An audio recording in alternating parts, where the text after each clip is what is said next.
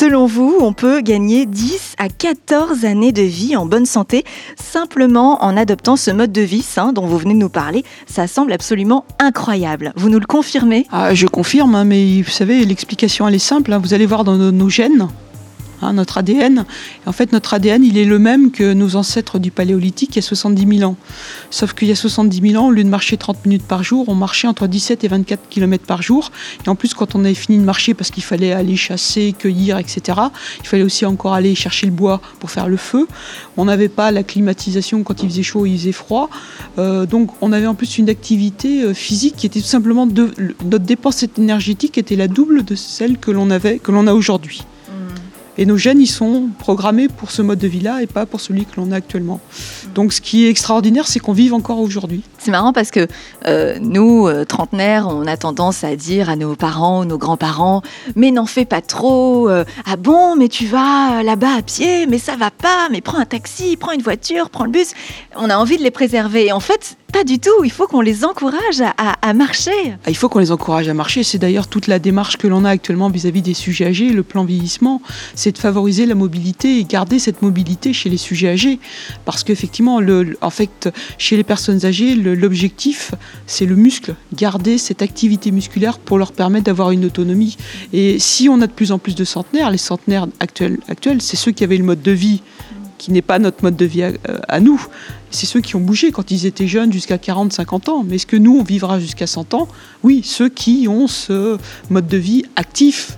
Je mange bien, je bouge, je bois de l'eau. Donc la prochaine fois que nos parents ou nos grands-parents nous demandent de les déposer gentiment en voiture quelque part, on leur dit non, tu marches.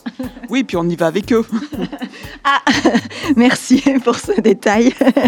Euh, alors les données de l'OCDE montrent que l'obésité est aussi liée aux inégalités, surtout chez les femmes. La crise économique a contraint les familles à dépenser euh, moins pour la nourriture. Hein. on l'a vu, les ménages pauvres se sont tournés vers des aliments à faible valeur nutritive, très riches en calories. Donc on se nourrit euh, euh, moins bien, forcément, moins cher, donc moins bien. Enfin, en tout cas, c'est ce qu'on croit.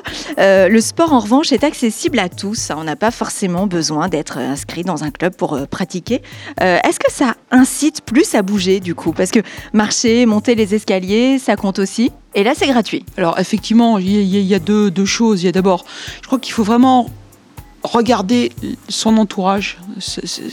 Dans l'idéal, je crois qu'il faudrait demander aux gens de faire prendre une feuille, puis dessiner hein, ce qu'il y a autour d'eux et de voir comment euh, tout ce qui est dans sa vie quotidienne pourrait être utilisé pour bouger. Euh, bouger, c'est avant tout utiliser sa vie quotidienne. Hein. Mais même là, il y a de l'inégalité sociale. Parce que quand vous habitez dans un quartier euh, qui est à risque, quand il fait nuit le soir à 17h, dans un quartier à risque, vous n'allez pas sortir dans la cage d'escalier, vous n'allez pas sortir dans le parc, euh, vous n'allez pas sortir dans, le parking parce que vous risquez de vous faire agresser. Donc, euh, alors que si vous êtes euh, effectivement dans Paris, dans le 16e, dans le 17e, le 18e, vous allez pouvoir vous sortir à 22h, il n'y a aucun problème. Donc, il y a des inégalités sociales. et puis, il est bien démontré que de toute façon, l'obésité, un des facteurs, c'est les inégalités inégalité sociale et qu'il euh, y, a vraiment une discrimination sociale dans les, dans les, dans les milieux à faible revenu, socio-économique. Il y a effectivement le fait qu'ils ne mangent pas la même chose, mais il y a le fait qu'il y, ait bien d'autres facteurs. Parce que... Est-ce que c'est pas aussi parce qu'on est un peu flemmard euh, parce que finalement, aller acheter des carottes et des pommes de terre, ça coûte peut-être pas plus cher qu'aller s'acheter une barquette de plats tout préparés? Absolument, on est flemmard. Euh, on est flemmard, on se dit qu'on n'a pas le temps. Euh, et puis c'est vrai qu'au niveau, euh, il faut rééduquer son goût. Mm. Il faut rééduquer son goût. Et c'est vrai quand on a l'habitude de manger des légumes frais, des choses qu'on a préparées soi-même, pas trop gras, pas trop sucré, on a cette appétence. Et quand ça fait, on accepte une journée ou deux d'aller au restaurant parce qu'on est pris dans son travail ou pas, parce qu'on n'a pas le temps, mais ça nous manque. Mais quand on ne fait que ça, on a perdu le bon goût et on n'apprécie pas les choses. Donc c'est de l'éducation, c'est presque de la rééducation, mais je crois qu'on en revient à la base. La base, c'est de l'éducation. Et on manque aussi d'éducation. On est flemmard, on est pris, euh, mais c'est des fausses excuses. Mmh. Alors avant de se quitter, euh, quels sont vos conseils pratiques au quotidien pour rester en bonne santé et vivre plus longtemps? Donc des conseils très concrets et très détaillés. Je compte sur vous, Martine. Alors, comme je disais, hein, regardez votre entourage. Première chose, regardez où vous vivez, avant de tout changer, regardez vous, où vous vivez. Est-ce qu'il n'y a pas des moyens déjà pour aller travailler, pour essayer d'utiliser un peu le temps que vous, vous prenez pour aller travailler, pour essayer de marcher ou faire du vélo? Bon, déjà, si vous garez votre voiture, vous allez euh, euh, vous donner un petit peu de temps pour aller à pied euh, à votre travail. Bon, vous dites, je, fais, je, commence par 10 minutes, puis après je prends le métro, je prends ma voiture. Bon, 10 minutes aller, 10 minutes retour. Bon, puis peu à peu, eh bien, vous allez rajouter 5 minutes. Et puis vous allez voir après qu'il y a des jours où vous ne pourrez pas, et ça va vous manquer. Donc ça, c'est déjà ça de gagner. Et si vous arrivez à une demi-heure par jour, c'est déjà bon. Puis après, les escaliers, vous regardez les escaliers. Bon, vous prenez Tant pis, votre, votre bureau est au 13e étage. Il est hors de question de monter 13 étages. Vous commencez par un étage. Puis après, vous prenez l'ascenseur.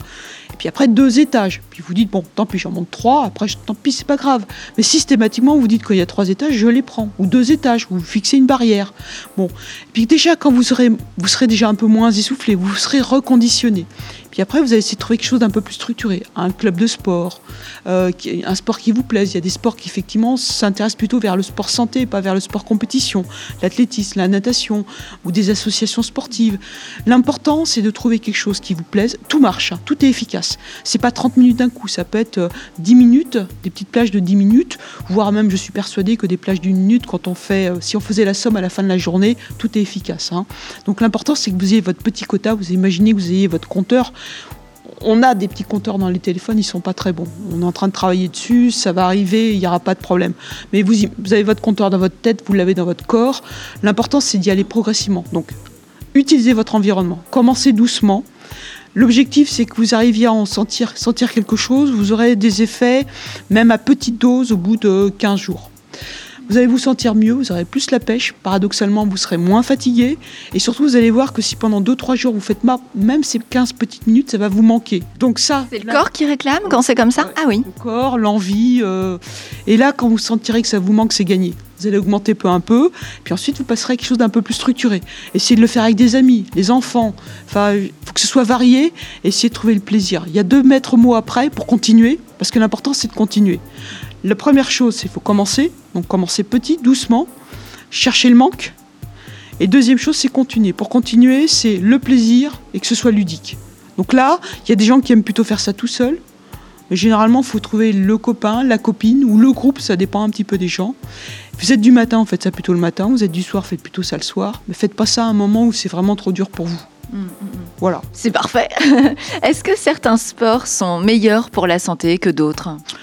Je crois que c'est toujours, enfin c'est souvent la question qui est posée, est-ce qu'il y a un sport qui est meilleur que l'autre? Je crois que c'est plutôt du bon sens, c'est-à-dire que euh, évidemment on va pas commencer par faire un sport très traumatique ou très intense quand on n'a rien fait pendant des années. Euh, donc il faut commencer plutôt par un sport lourd. Par exemple, si on a un petit excès de poids, il faut plutôt privilégier des sports où les articulations portent pas, donc type vélo type euh, des sports dans l'eau. Il y a l'aquagym, euh, il y a le vélo dans l'eau, il y a la natation. Il y a plein de choses qu'on commence à proposer dans l'eau. Sinon, il y a la marche avec des bâtons aussi, qui va, comme les bâtons vont amortir un peu la, marche, sans forcément faire immédiatement de la marche nordique, parce que c'est parfois dur. Il y a des clubs aussi, comme l'Athlé Coach, où on commence à apprendre tout doucement à marcher avec des bâtons. Puis on fait aussi des étirements, donc plein de choses. Donc voilà, on commence doucement. Et puis après, une fois que ça va, et ben après, on peut aller dans un club et essayer de faire des choses qui, vont, qui, vous, ont, qui vous font plaisir, qui vous font rêver. Qui, euh, Mais attention, aller toujours dans son niveau. Hein. voilà, c'est ça qui est important. La santé surtout euh, s'intéresse euh, à la santé en général et celle des trentenaires en particulier. Justement, quand on est trentenaire, entre 30 et 40 ans et qu'on n'a pas fait de sport depuis le